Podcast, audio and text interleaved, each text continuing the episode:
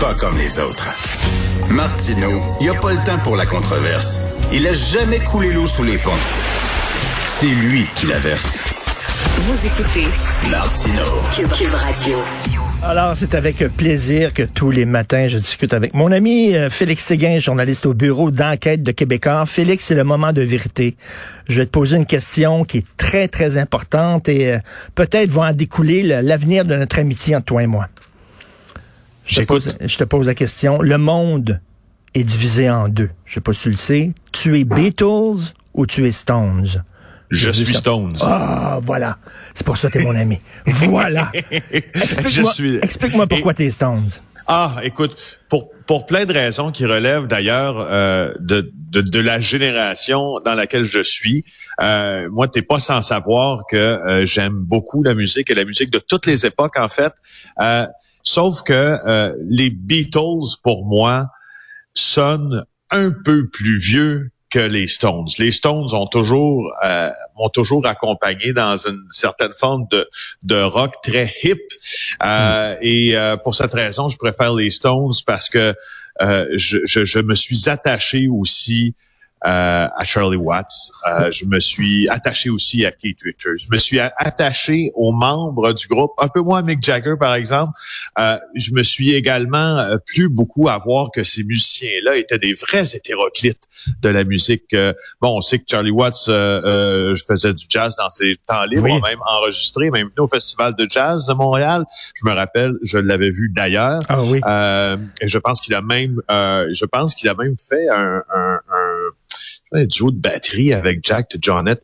Euh, et euh, puis j'adore aussi euh, la guitare euh, de, de Richards. Pour la raison pour laquelle je l'aime, c'est qu'il verse dans une musique que moi j'aime, c'est-à-dire euh, le country rock. C'est un gars, tu sais, si, si Charlie Watts est un gars de, de jazz à la base, moi, je pense que euh, Richards est un gars de country folk et c'est la musique que j'aime. Bref, j'aime beaucoup, je préfère le, côté, le, côté blues et le côté un peu sale, un peu un peu cul aussi, un peu sexuel des Stones, alors que les Beatles étaient beaucoup plus cérébrales, cérébraux. Et euh, c'est drôle, hein, les, les, les, Beatles qu'on trouvait intellectuels, les Stones qu'on trouvait voyous. Or, c'est les Beatles qui étaient ouvriers, qui venaient d'un milieu très pauvre, très ouvrier, alors que les Stones venaient d'un milieu très bourgeois petit bourgeois. Et c'est vrai, c'était des rigolo. Oui, écoute, on écoute vrai. rapidement, vite, vite, le, rien qu'un petit peu d'une tune des Stones. Oh. Ouais, donc, je... You can't always get what you want. But if you try sometime, well, you might just find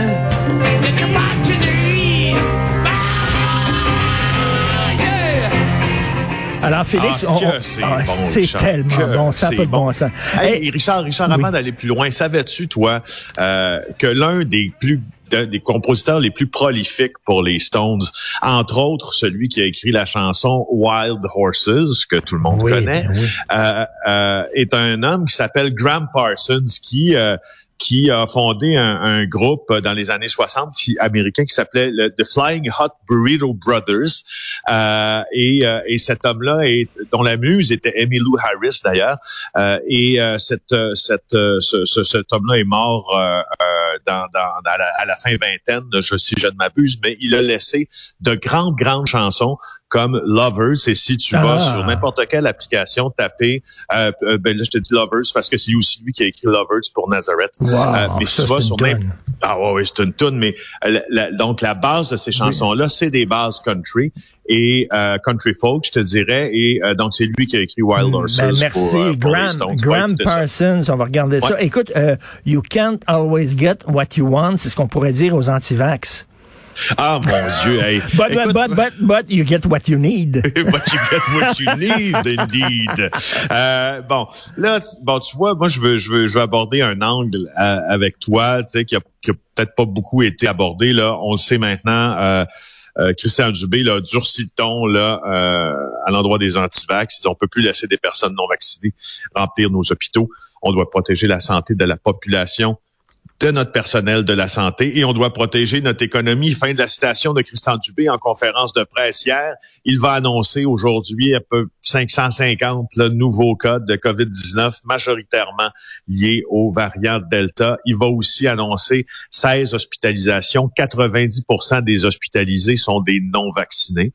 Euh, donc, voici le portrait d'aujourd'hui, euh, évidemment en lien avec le passeport sanitaire. Puis moi, j'étais en train de me dire, parce que tu vois, toi et moi sommes des ennemis nécessairement du peuple, hein, c'est ben très clair, ben oui. parce que euh, on n'a pas euh, le, le, cerveau assez développé pour contester quoi que ce soit hein, dans les mesures sanitaires. Donc, on gobe le discours officiel, puis on le on le régurgite à nouveau pour nos auditeurs.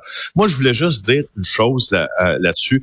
moi, je, je crois d'ailleurs qu'on a le droit de remettre en question euh, certaines mesures. On peut remettre en question tout ce qu'on veut, en fait, mais moi, là où j'ai une certaine remise en question euh, sur les mesures sanitaires, ce ne sont pas sur les mesures elles-mêmes, mais ce sont sur leur euh, date butoir. Euh, tu sais, hmm. je, je, hmm. je, je, pense que ceux qui questionnent les mesures sanitaires, euh, ont, ben, en tout cas ceux qui le font de manière intelligente, là, euh, qui ne sont pas là à s'époumoner, parce que questionner les mesures sanitaires, ça veut pas dire nécessairement que tu n'es pas vacciné. Hein? Non, questionner les mesures sanitaires, ça peut vouloir dire aussi que tu te préoccupes du fonctionnement euh, de l'État puis de la gouvernance en lien avec ces mesures-là. Ben c'est ça, parce que quand il y a des manifs, là, bon, bien sûr, nous autres, les médias, et, on connaît la nature de la bête, on met les projecteurs sur les plus coucous de la gang. Sauf que, bon, il y a des gens qui se promènent, eux autres, puis qui sont vaccinés, puis c'est pas des fous, mais qui posent des questions légitimes qu'on a le droit de oui. poser.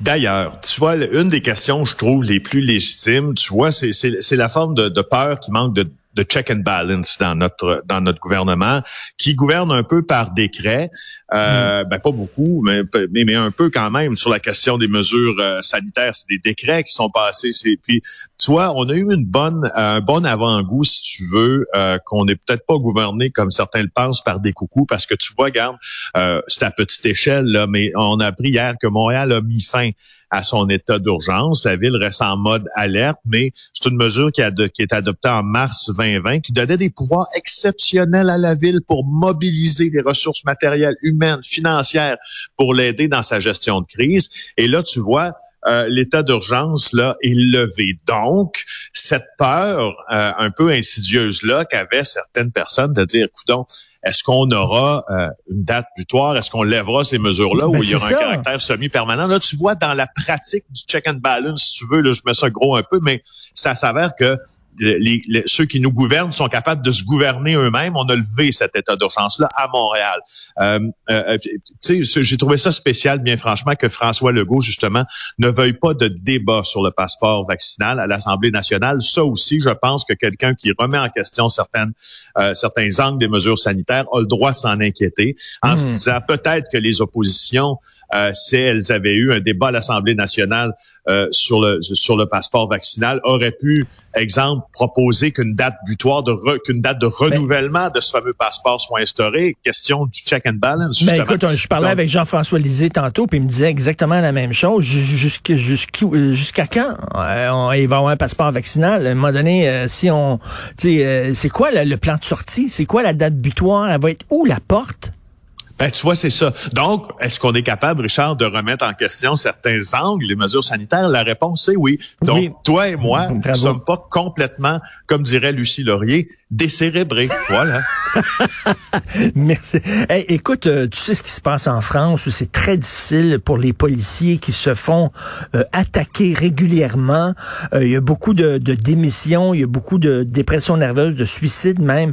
J'espère qu'on n'arrivera pas jusque-là, mais il semble avoir, là, écoute, les policiers, on dirait qu'ils sont fair game. on, leur tire dessus ces temps à Montréal. Ouh, ça, je te dirais, mon cher, je prendrais la formule très populaire et en langage très populaire, check ça aller parce que euh, si si on est en train là d'assister à ce qu'on pense être en train d'assister, euh, ça va euh, ça va être difficile tantôt parce que là il y a eu une deuxième attaque là, en moins d'une semaine par arme à feu contre des policiers et là ça s'est passé hier.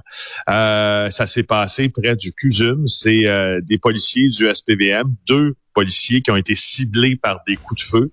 Euh, il y a eu un petit point de presse assez improvisé d'ailleurs du chef de police Sylvain Caron pour dire hier que c'était un crime gratuit inadmissible qui visait Ben oui. deux agents qui sortaient du, du centre universitaire de santé McGill. Il y a une police Mais c'est pourquoi eux, en- en- pourquoi eux, euh, c'est quelqu'un qui voulait tirer sur des policiers, n'importe quel policier s'en foutait ou il voulait, il visait vraiment ces deux-là. Euh, c'est ça qu'on qu'on sait pas exactement. Donc on a perdu. Alors, euh, Félix. c'est Oui. que Allô, est-ce que Félix est là? semaine, là, des policiers pris pour cible là, random, comme ils disent en anglais, au hasard. Alors, euh, je voulais juste souligner que, c'est, écoute, si on commence, si on, si on emprunte cette pente Oui. glissante là, ça va être débile tantôt. Là. Ça va être débile. Écoute, on veut pas se ramasser, comme je disais en début l'émission, on veut pas se ramasser comme en France, où c'est rendu quasiment un sport national d'attaquer les policiers. Ça n'a pas de maudit bon sens. Merci beaucoup, Félix.